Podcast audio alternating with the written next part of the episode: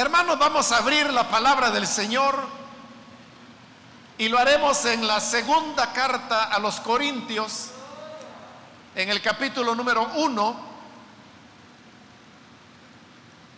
Hace pocas semanas iniciamos el estudio de esta que conocemos con el nombre de Segunda de Corintios. Y hoy vamos a leer los versículos que corresponden en la continuación de ese estudio. Bien, dice entonces la palabra de Dios en Segunda de Corintios capítulo 1, versículo 8 en adelante. Hermanos, no queremos que desconozcan las aflicciones que sufrimos en la provincia de Asia. Estábamos tan agobiados, bajo tanta presión, que hasta perdimos la esperanza de salir con vida. Nos sentíamos como sentenciados a muerte. Pero eso sucedió para que no confiáramos en nosotros mismos, sino en Dios que resucita a los muertos. Él nos libró y nos librará de tal peligro de muerte. En Él tenemos puesta nuestra esperanza y Él seguirá librándonos. Mientras tanto, ustedes nos ayudan orando por nosotros. Así muchos darán gracias a Dios por nosotros a causa del don que se nos ha concedido en respuesta a tantas oraciones. Amén. Hasta ahí dejamos la lectura. Hermanos, pueden tomar sus asientos, por favor.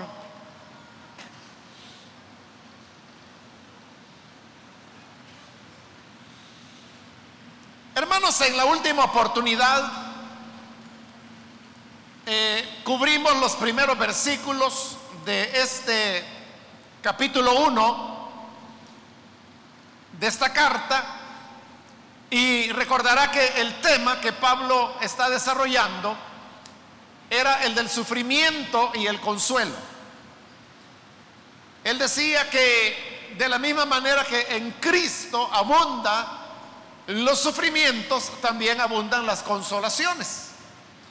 Y esto decía es beneficioso porque con la consolación con que nosotros somos consolados, podemos también consolar a otros que están atravesando situaciones similares. De tal manera que esa relación entre sufrimiento y consuelo es algo que nos favorece a todos, nos beneficia a todos, al que sufre como al que es consolado. Y tanto en el sufrir como en el ser consolados, tenemos enseñanzas que aprendemos y que podemos aplicar a las situaciones que las personas atraviesan.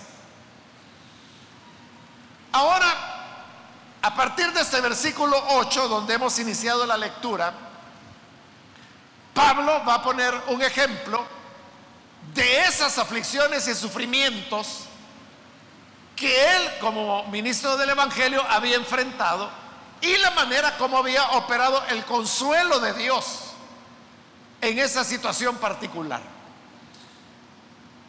Como lo dijimos también, hermanos, eh, la semana anterior y antes de ella, aquí nos encontramos en lo que es Corintios E, es decir, la quinta carta que Pablo envió a los Corintios y que se utilizó como la apertura de lo que hoy nosotros conocemos como segunda de Corintios, cuando se hizo la fusión de las diversas cartas de Pablo para que de 13 cartas auténticas que Pablo dejó pudieran ser reducidas a 7 de acuerdo pues a la importancia que en la cultura grecorromana se le daba a los números, sobre todo a los números cabalísticos, como se les llama, y entre ellos el 7, pues era un número muy importante porque hablaba de la deidad, hablaba de la plenitud.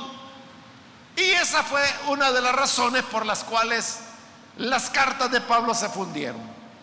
Ahora, también ya había dicho que se escogió la quinta carta de Pablo a los Corintios, o sea, Corintios E, como introducción e inicio de Segunda de Corintios, porque esta es una carta conciliadora, no como las que vamos a encontrar más adelante, donde veremos eh, a Pablo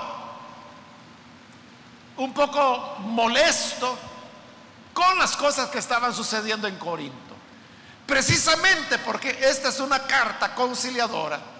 Usted puede ver en el versículo 8 cómo comienza cuando introduce la expresión hermanos.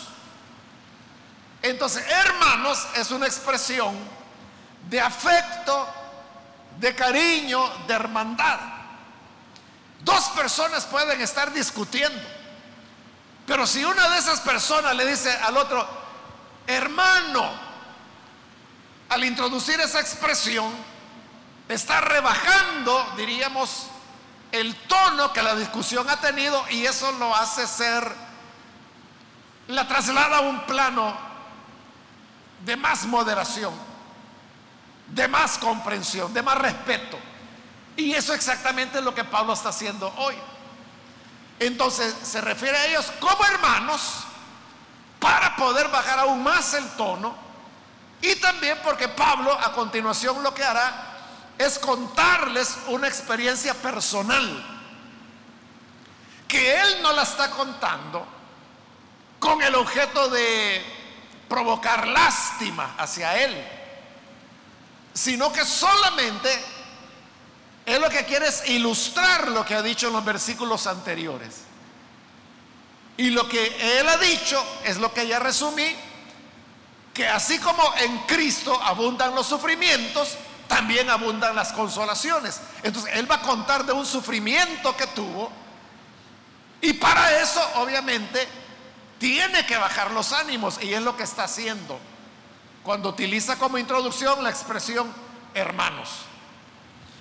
Pero luego continúa diciendo, no queremos que desconozcan las aflicciones que sufrimos en la provincia de Asia cuando habla de la provincia de Asia, no se está refiriendo a lo que hoy nosotros conocemos como el continente asiático, ¿verdad? Como Asia, o sea, no tiene nada que ver.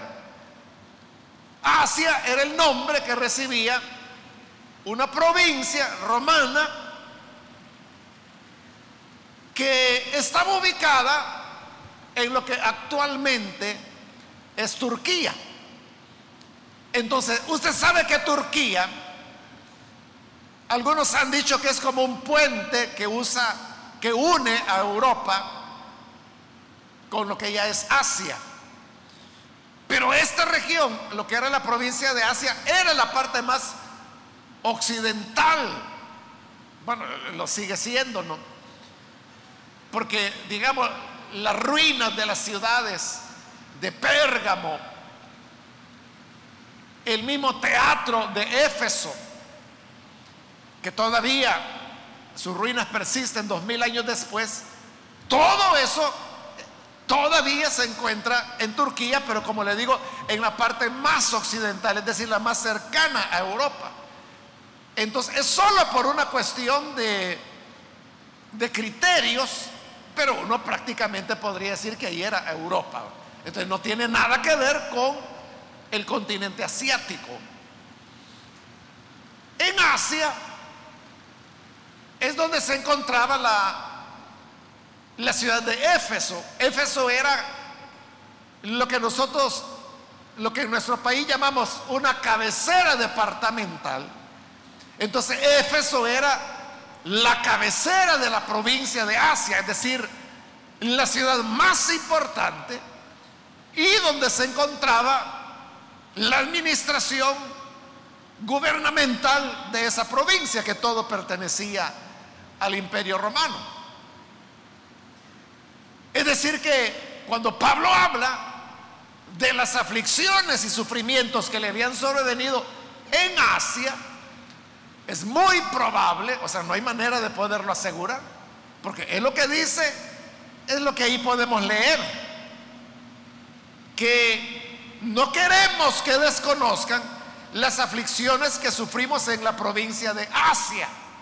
Entonces, esto pudo haber ocurrido en cualquier punto, en cualquiera de las ciudades que la provincia de Asia tenía.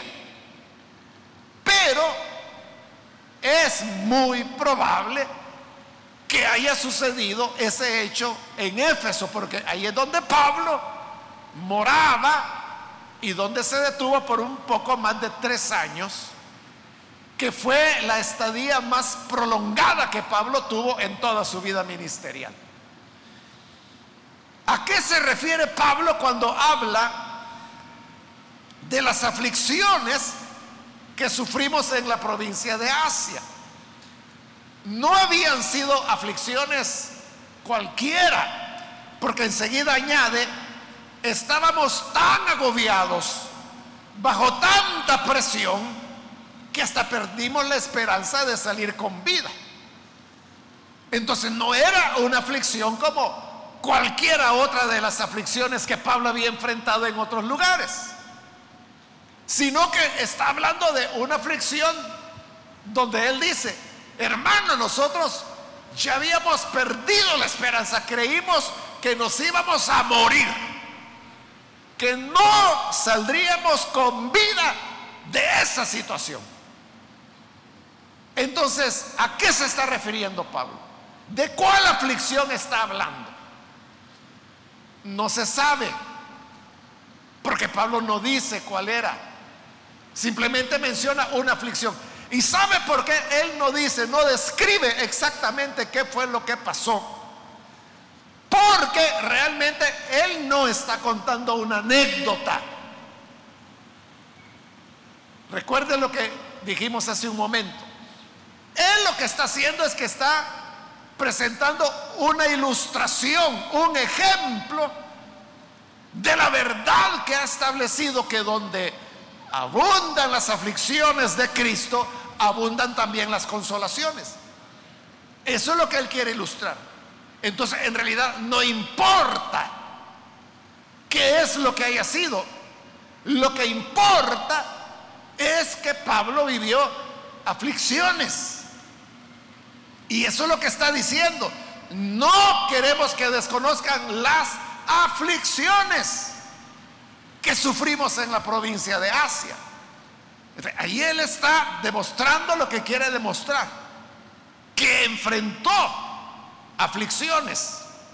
¿Cuáles eran? Realmente no importa. Ahora, aquí hermanos, como en otros pasajes de la Biblia, donde no se dice exactamente qué era, como no se dice, Pablo no dice aquí cuáles eran las aflicciones, eso abre la puerta para que la gente comience a especular y a decir, pudo ser esto, pudo ser otro, y lo comienzan a relacionar con otros relatos que la escritura tiene.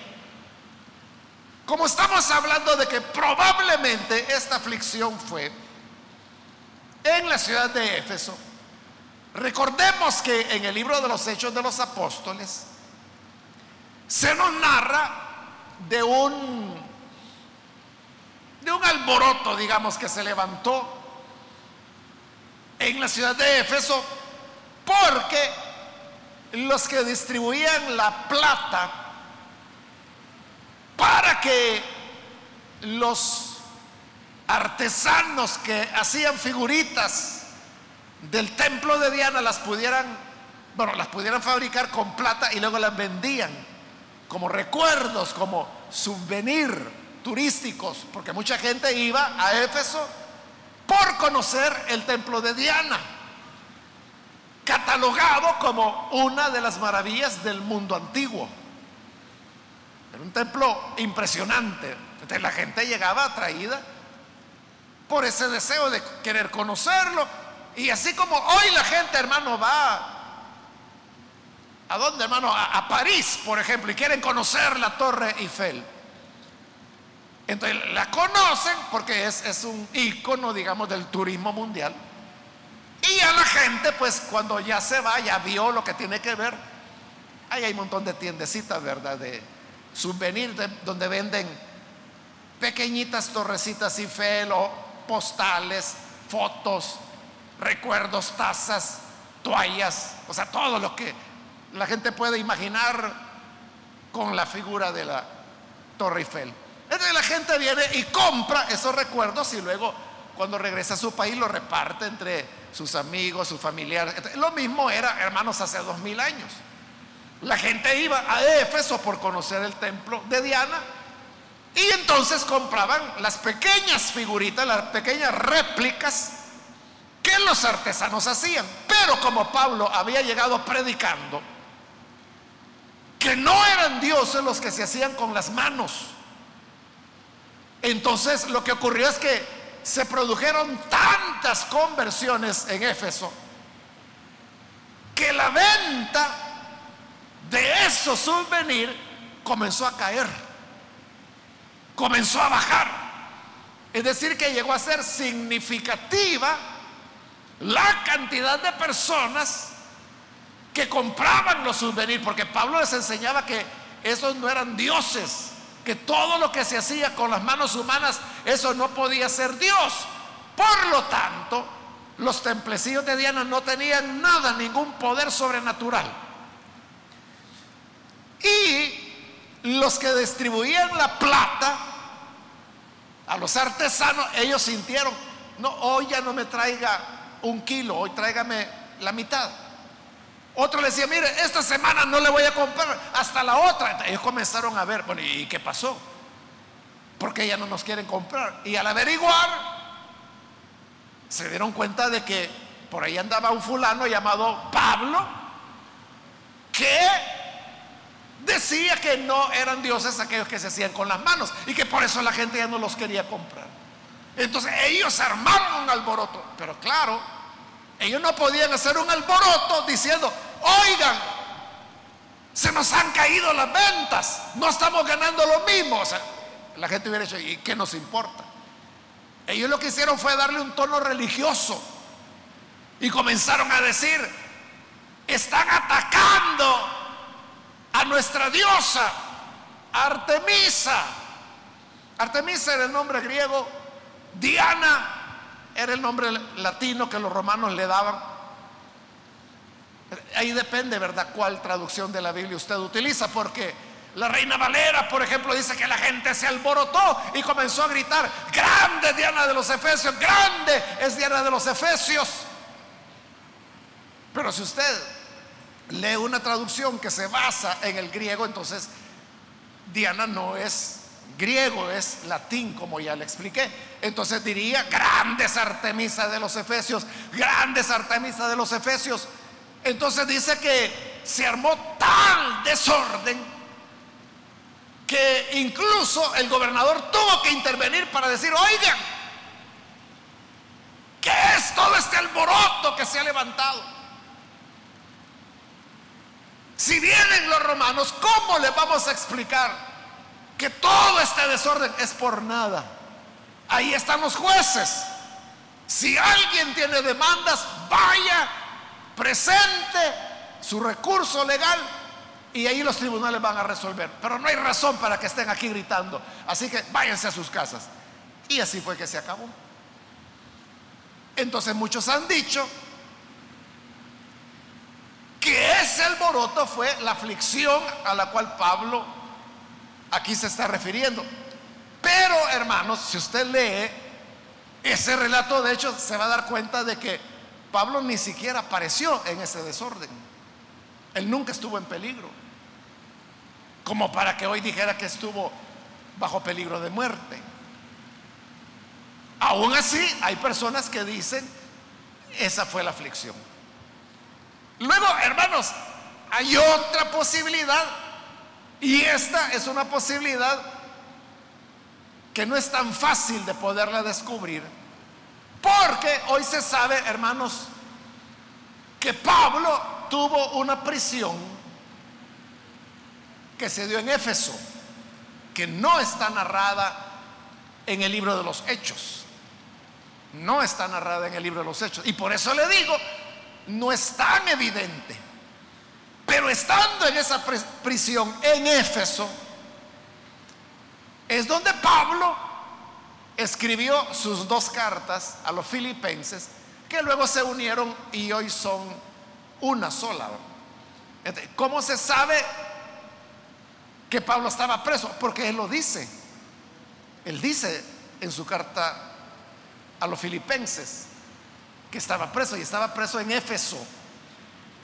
¿Y cómo se sabe de que él estaba preso? Bueno, primero porque lo menciona y luego porque es evidente que entre la primera y segunda carta que él envió a los filipenses transcurrió muy corto tiempo. Y la verdad es que geográficamente había muy poca distancia entre Éfeso y Filipos, lo cual hacía posible que ese intercambio se hubiera dado. Ahora, ¿por qué estaba preso Pablo? No lo sabemos. Pero lo que sí es cierto y usted lo puede ver leyendo Filipenses, que ahí es cuando Pablo por primera vez habla de la posibilidad de su muerte. Porque es en Filipenses donde Pablo dice, estoy puesto en estrecho y no sé qué escoger, porque partir y estar con el Señor es muchísimo mejor. Pero si yo me quedo, entonces yo sé que voy a servir para edificarles todavía más. Así que no sé, dice Pablo, si irme, que me quiten la vida, que me maten, o quedarme sirviéndole al Señor. Pero, dice él ahí, por la oración de ustedes, por la oración que ustedes hacen a mi favor, creo que seguiré viviendo y continuaré sirviéndoles. Y así fue. Así fue.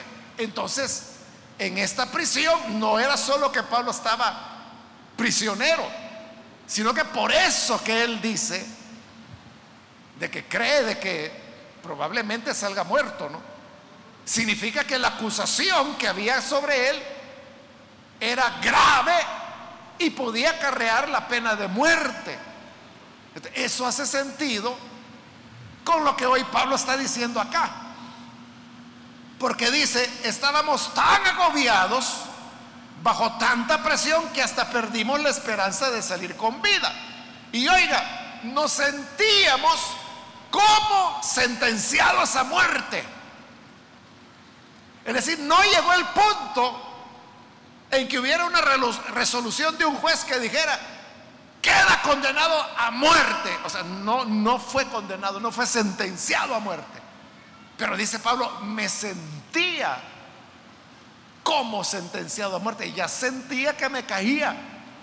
Ya sentía que me iban a matar. Entonces usted ve que eso hace juego con lo que Pablo dice en lo que hoy nosotros conocemos como la carta a los filipenses. Entonces, esa sería como la mejor explicación, pero no hay manera de poder asegurar que eso era. Usted puede ver, hay muchas coincidencias, son como piezas de un rompecabezas que casan muy bien.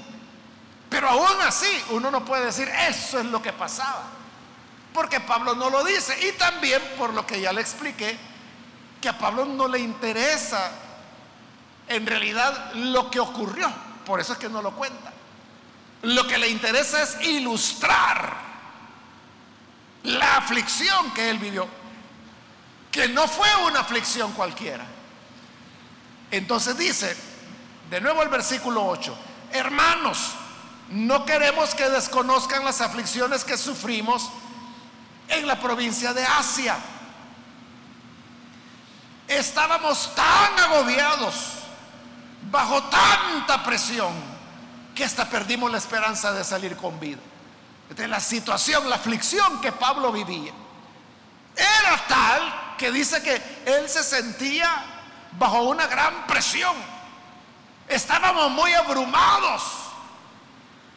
Entonces note, esas son las aflicciones en Cristo. Por eso es que yo le decía el otro día, que cuando Pablo habla aquí de sufrimientos en Cristo, el sufrimiento no era de que, es que fíjese que me duele la cabeza, es que viera qué dolor de espalda el que me da, es que fíjese que mi suegra no me quiere. No, hermano, no era nada de eso, sino que eran aflicciones en Cristo, la llama él. Es decir, aquellas aflicciones que venían por el hecho de ser un creyente. Y eso es lo que lo había llevado a esta aflicción, que lo hacía sentir muy abrumado, al punto, dice, que perdimos la esperanza de salir con vida. Creímos que de esta ya no nos salvábamos.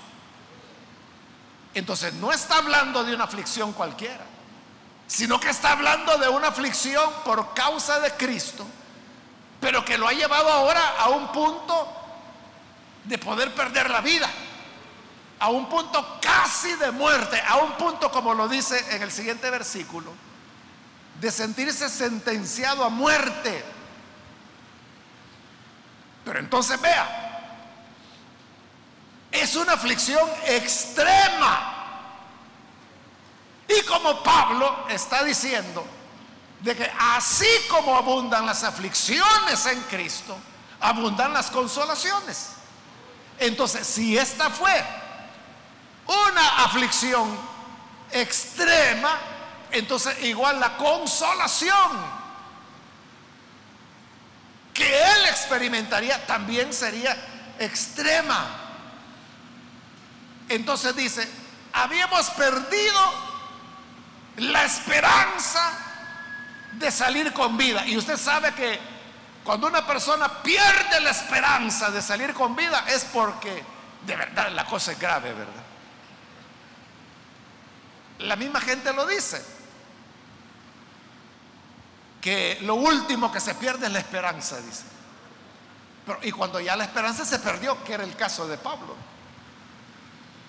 la aflicción era tal que él perdió la esperanza. Y digo, no, hasta aquí llegó mi vida. Gracias Señor por lo que has hecho conmigo, gracias por haberme permitido conocerte, pero hasta aquí llegó mi vida. Era grave la situación. Y dice el versículo 9, nos sentíamos como sentenciados a muerte. Pero ahora va a hablar de la consolación.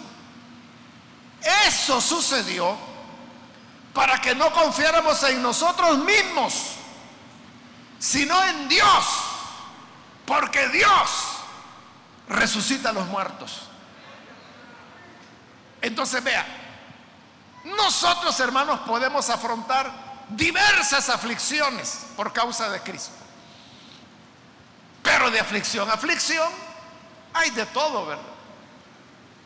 Hay aflicciones que son más llevaderas.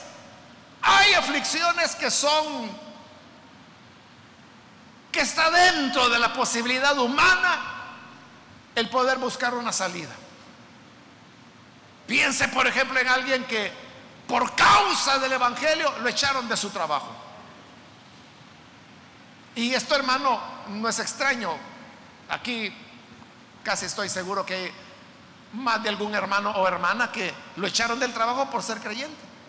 Porque sabían que no iba a mentir, sabían que no iba a encubrir a los que están robando dentro de la fábrica. Entonces los echaron. O porque no participaban de las fiestas, del trago y todas esas cosas.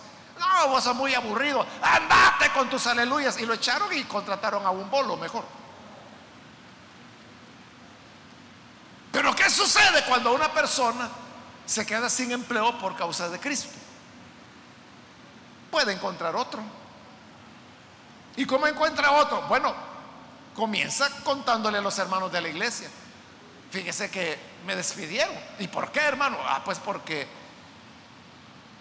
Ahí me dijeron de que robáramos no sé qué y que a mí me iba a tocar un 25%, pero yo les dije que no, que yo no iba a participar de eso. Y entonces yo me convertí en un estorbo y me echaron.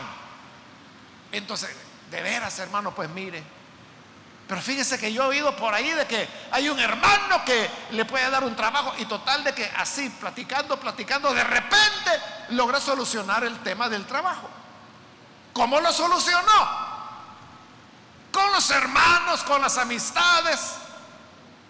A eso me refiero cuando hablo que hay cosas que se pueden resolver con un poco de esfuerzo humano.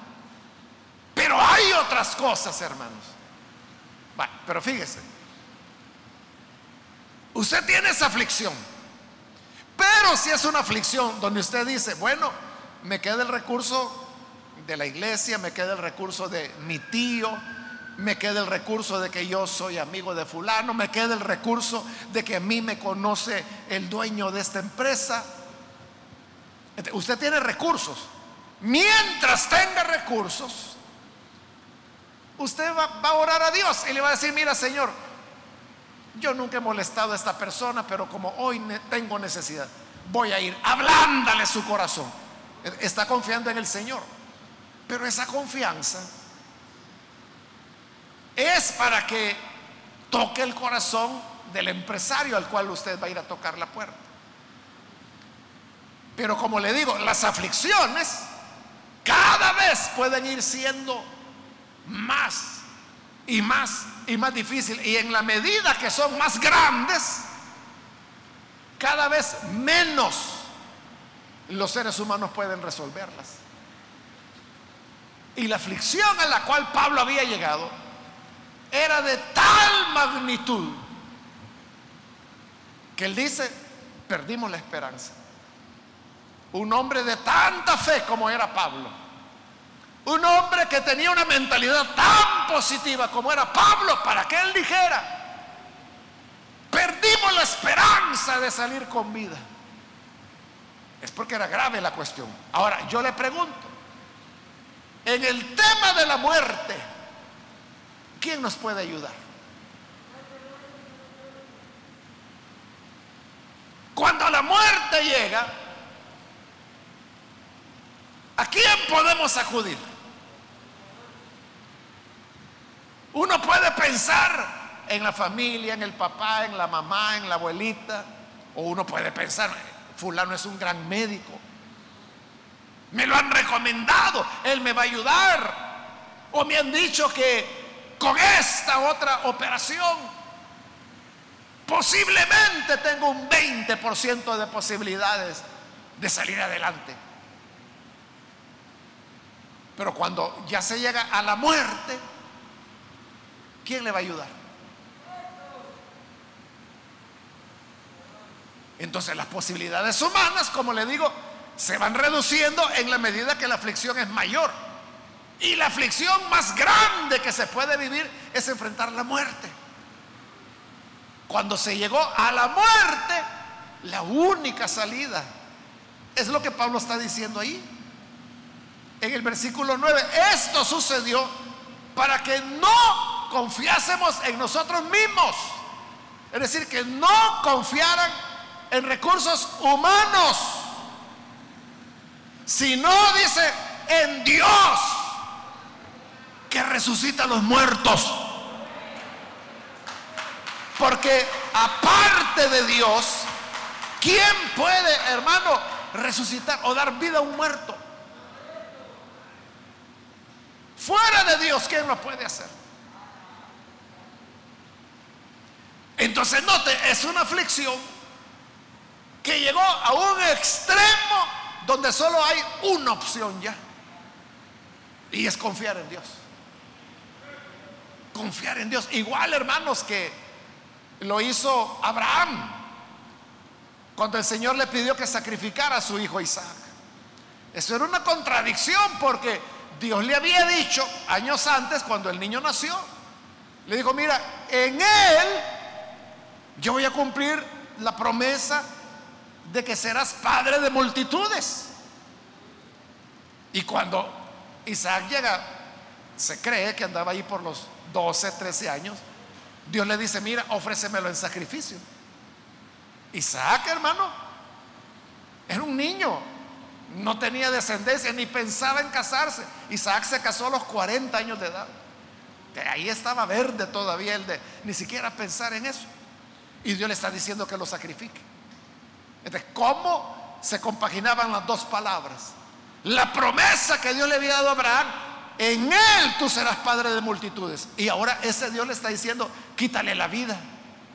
Entonces dijo Abraham, si lo mato, ¿cómo se va a cumplir la promesa? ¿Cómo un muerto va a generar una descendencia innumerable para mí. ¿Cómo? Ah, dijo Abraham, ya sé, ya sé, ya sé, ya, ya sé qué es lo que Dios está haciendo. Yo voy a matar a mi hijo, lo voy a ofrecer en sacrificio como él me ha dicho. Pero cuando ya esté muerto, el Señor lo va a resucitar. Y al resucitar, Ahí es cuando se va a cumplir la promesa de que Él tendrá muchos hijos como lo ha prometido. Esto no lo estoy inventando yo, hermano, eso está en Hebreos capítulo 11.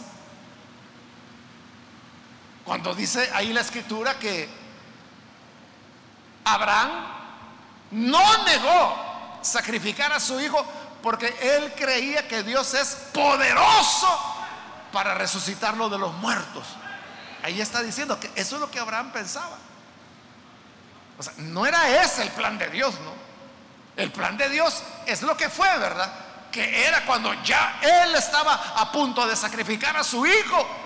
El Señor envió un ángel que le dijo, Abraham, detente, no, no, no le hagas daño al muchacho porque ya veo que tú amas a Dios.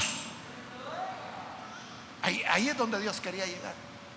Y le mostró que Ahí en un arbusto había un carnero que estaba enredado. Entonces Abraham fue, lo tomó y lo sacrificó en lugar de su hijo. Y por eso es que se comenzó a decir, en el monte de Dios será provisto. Y como 2450 años después, en el monte de Dios fue provisto el cordero para el sacrificio, que es el Señor Jesús. Entonces, de igual manera, en esta aflicción, Pablo, ante el hecho de una muerte, porque él dice, estábamos sentenciados a muerte. ¿Cómo sentenciados a muerte? Ya había perdido la esperanza de salir con vida. Entonces, cuando uno pierde toda esperanza, solo queda Dios. Porque de la muerte solo Él nos puede sacar, solo Él nos puede resucitar. Entonces note, mire cómo está funcionando. La aflicción y el consuelo que ahora está generando. Pablo nunca hubiera llegado a desarrollar una fe en Dios tan absoluta como la convicción de que Él me va a resucitar si no es porque lo hubieran sometido a una aflicción de muerte como la que vivió. Y es lo que Pablo ha dicho anteriormente. Cuando abundan las aflicciones, abunda la consolación. Es decir, hermanos, mientras mayores sean las aflicciones que enfrentemos, no por ser hablador, no por andar de chismoso, sino que por la causa de Cristo, mayores serán las consolaciones del Señor. Conoceremos a Dios en una dimensión que no podríamos conocerla si no solamente cuando se vive ese tipo de aflicción. Ahora, si usted no quiere aflicciones graves, porque las aflicciones por Cristo, se pueden evitar. Las aflicciones por el reumatismo, no, porque esa es una cuestión fisiológica. No depende que si usted quiere o no quiere, pero las aflicciones por Cristo sí se pueden evitar. Simplemente negando al Señor o simplemente callando la verdad que usted tiene que hablar. No quiere hablarla, no la habla, nadie lo molesta, ahí lo dejan tranquilo. Le evito. Entonces las aflicciones de Cristo son aquellas que se viven porque uno ha decidido ser fiel al Señor. Por eso son los sufrimientos por causa de Cristo, dice Pablo. de cuando se viven esas aflicciones, mientras más agudas son, se va conociendo una dimensión consoladora de Dios que nunca la van a alcanzar a aquellos que les gusta vivir cómodamente y que no quieren correr el riesgo ni que les toquen un cabello o que les vayan a decir una palabra fea. O sea, no quieren incomodarse. Entonces, olvídate, nunca vas a experimentar la dimensión de la consolación de Dios en toda su plenitud. Porque la máxima consolación de Dios se experimenta solo cuando has hasta ya perdido la esperanza de vida. Cuando ya no te queda otra esperanza más que la certeza de que Dios puede resucitar a los muertos. Este, ahí depende de cada uno de nosotros. ¿Hasta dónde quieres? ¿Hasta qué nivel quieres experimentar la consolación de Dios?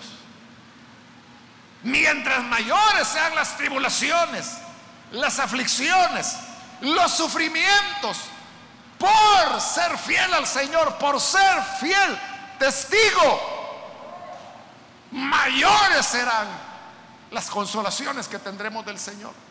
Esas consolaciones nos van a envolver. Y como dice Pablo, no solo nos consuelan a nosotros, nos capacitan para poder consolar a los otros que son afligidos igual que nosotros.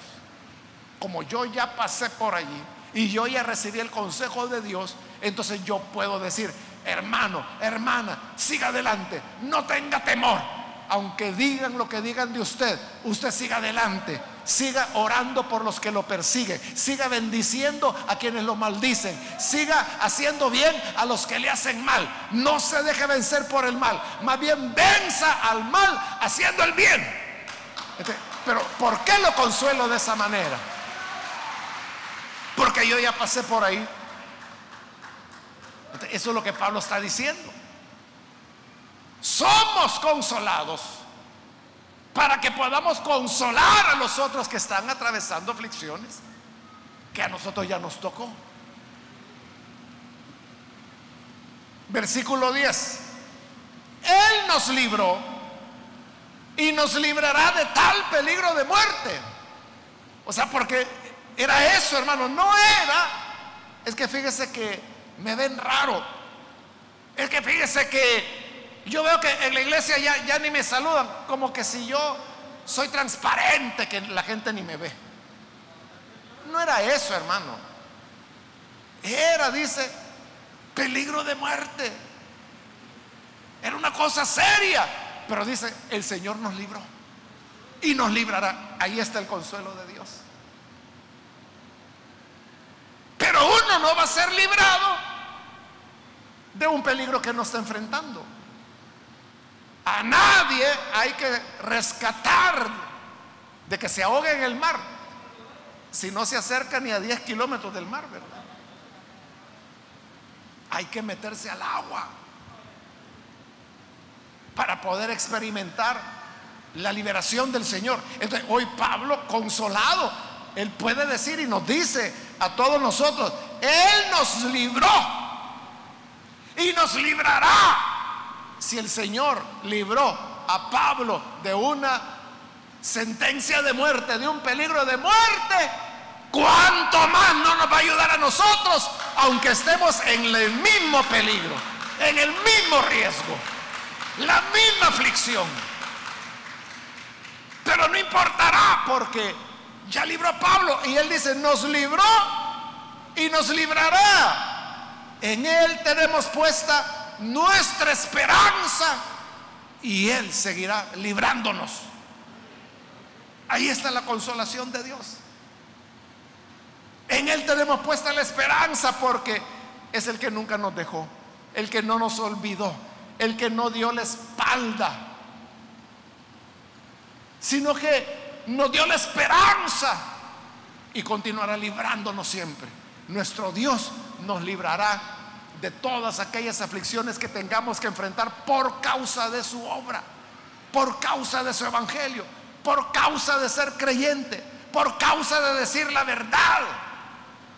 Ellos son los que van a enfrentar las aflicciones por causa de Cristo Otros van a afrontar las aflicciones porque la vida está cara, porque la mujer le salió brava, se precipitó a casarse, no lo pensó mucho. Está sufriendo otro tipo de cosas. Pero aquí se está hablando de las aflicciones por causa de Cristo. En esas aflicciones, dice, nuestra esperanza está en el Señor. Que Él seguirá librándonos. Y vendrán más cosas. Y de hecho, hermano, para Pablo vinieron muchas más cosas. Bueno, en el mismo libro de los Hechos, Pablo sale de Éfeso, va a la región de Macedonia y luego él va de regreso hacia Jerusalén. Pero dice que no quiso pasar por Éfeso. Algunos allí han visto de que probablemente Pablo temía algún tipo de peligro y por eso prefirió pasar de largo, no se detuvo en Éfeso. Entonces los retos, las aflicciones continuaban, pero Pablo tenía la seguridad, el Señor nos seguirá librando. Versículo 11, mientras tanto, ustedes nos ayudan orando por nosotros. Pablo estaba consciente que no todos los creyentes quizá iban a llegar a un riesgo como el que él llegó, de perder la esperanza de salir con vida. Pero ustedes pueden ser parte nuestra, orando, orando por nosotros. Es lo que está diciendo ahí. Mientras tanto, ustedes nos ayudan orando por nosotros. Y mientras más oren por nosotros, mejor dice. Porque así, cuando Dios responda, cuando Dios nos consuele, cuando Dios nos libre, muchos darán gracias a Dios por nosotros a causa del don que se nos ha concedido en respuesta a tantas oraciones. Entonces, si eran mil, digamos, los que estaban orando por la liberación de Pablo, cuando el Señor lo liberaba, eran mil los que daban gracias a Dios y bendecían al Señor por su liberación. Pero si solo eran diez los que oraban por la liberación de Pablo, cuando ya el Señor lo liberaba, solo eran diez los que daban gracias. Ahí es donde Pablo ve la importancia. Que mientras más haya, mejor. Mientras más oran, más serán los que darán acciones de gracias porque el Señor es fiel y nos librará. Entonces, hermanos y hermanas, confiemos en el Señor. Como Pablo dice, nuestra esperanza está en Él. Tengamos la esperanza puesta en el Señor, que si abundan las aflicciones, abundarán también las consolaciones, que el Señor nos libró y nos librará y nos seguirá librando, decía Pablo. Entonces, no tengamos temor, seamos fieles al Señor. No renunciemos a ser testigos de Jesús. No traicionemos el llamado que el Señor nos ha dado para ser fieles testigos de su verdad, de su palabra, de su evangelio.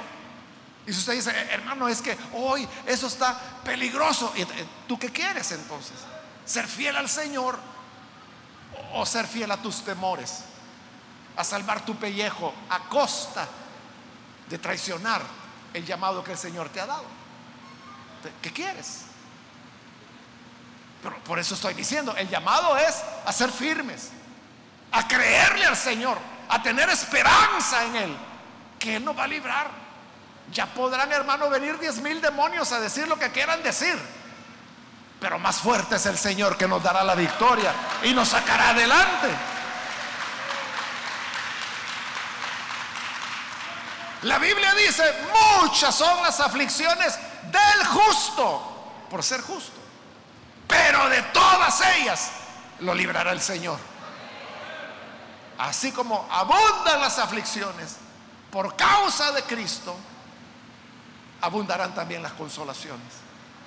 Así que adelante hermanos, no desmayemos, no tengamos temor, no temblemos que tiemble, hermano, Satanás El reino de las tinieblas, el reino y el imperio de la mentira, que tiemblen ellos.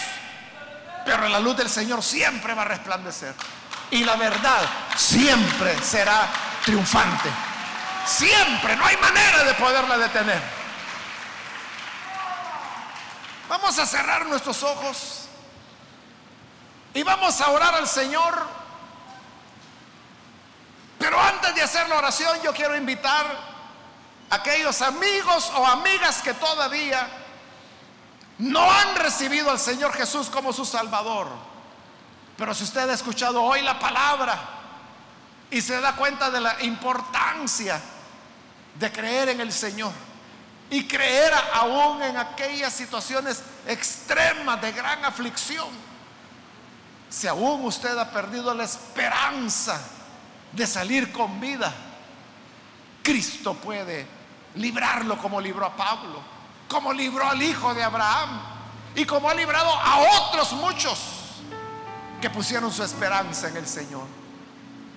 Por eso yo invito, si hay alguna persona, algún amigo o amiga que por primera vez necesita recibir al Señor Jesús, por favor, donde está? Póngase en pie en señal de que usted necesita recibir a Jesús.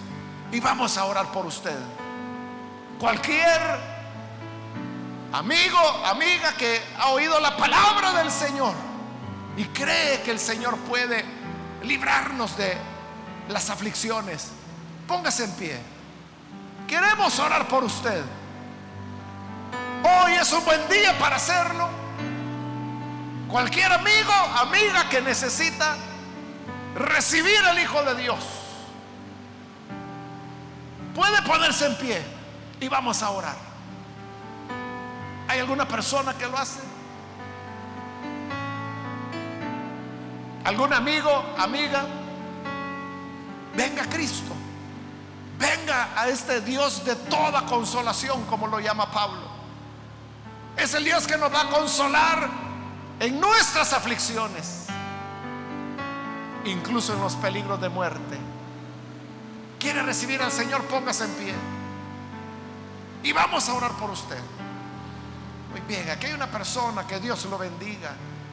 Alguien más que necesita venir a Jesús. Puede ponerse en pie también en este momento.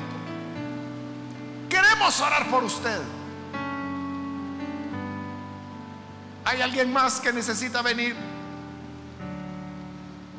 Acérquese, venga Jesús. También quiero invitar si hay hermanos o hermanas que se han alejado del Señor, pero necesita reconciliarse. Hoy también puede ponerse en pie y vamos a orar por usted. ¿Hay alguien más? ¿Algún hermano, hermana que se alejó, pero hoy necesita reconciliarse? Póngase en pie también y vamos a orar por usted.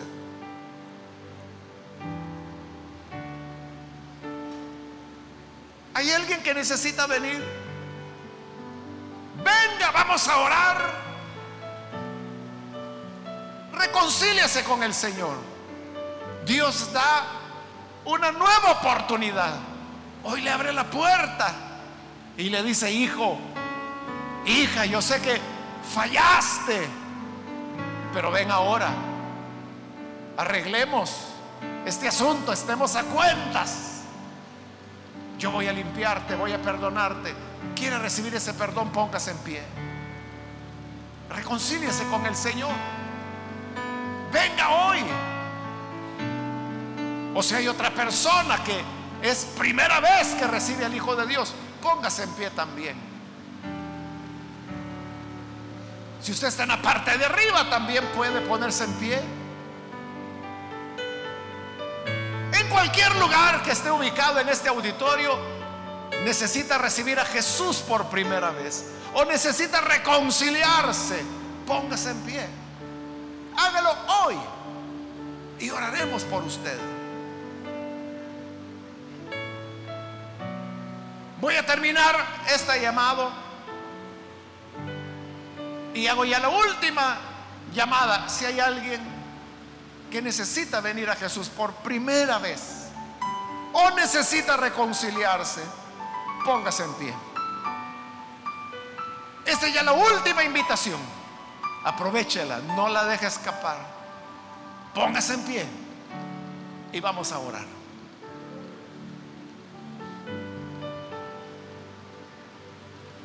A usted que nos ve por televisión, también quiero invitarlo para que se una con esta persona y usted pueda recibir a Jesús allí donde está escuchando y viendo. Ore con nosotros. Señor, gracias te damos porque tu palabra siempre nos sacia. Tu palabra siempre nos llena. Y ahora queremos pedirte por esta persona, como también por aquellos que a través de televisión, de radio, o de internet, donde quiera que están escuchando, pero que se unen, Señor. En esta oración, perdónales, hazles nacer de nuevo, restauralos, para que así, Señor, podamos tener en ti la consolación que has prometido. Sabemos que tú nos llamas, Señor, nos has llamado a ser testigos en Jerusalén, en Judea, en Samaria y hasta lo último de la tierra. Y para eso nos has dado el poder de tu Espíritu Santo. Ayúdanos entonces a ser valientes, a no acobardarnos, sino a ser fieles a ti. Y estaremos firmes en la esperanza de que tú nos libras y continuarás librándonos. Y que aún en peligro de muerte, Tú, Señor, sigues teniendo el poder para resucitar los muertos. Por eso, Señor, no confiamos en hombre. No esperamos nada humano, sino que te esperamos a ti, Señor. Porque las aflicciones nos conducen a ti. Nos conducen a apoyarnos en ti, a esperar en ti. Ayúdanos entonces, Señor, para no temer, para ser fieles a ti, para que no traicionemos el llamado que nos has dado, para que no temamos al hombre, sino que te temamos a ti, Señor, porque cuantos confían en ti no serán jamás avergonzados. Y sabemos que tu evangelio triunfará y tu verdad triunfará y tu luz triunfará. Eso es inevitable. Y eso, Señor, nos anima a seguir siendo fieles frente a toda circunstancia, seguros que cuando abundan las aflicciones, abundan las consolaciones, porque tú eres Dios y Padre de toda consolación. A ti sea la gloria hoy y siempre. Amén. Y amén. Bendito sea tu nombre, Señor. Amén.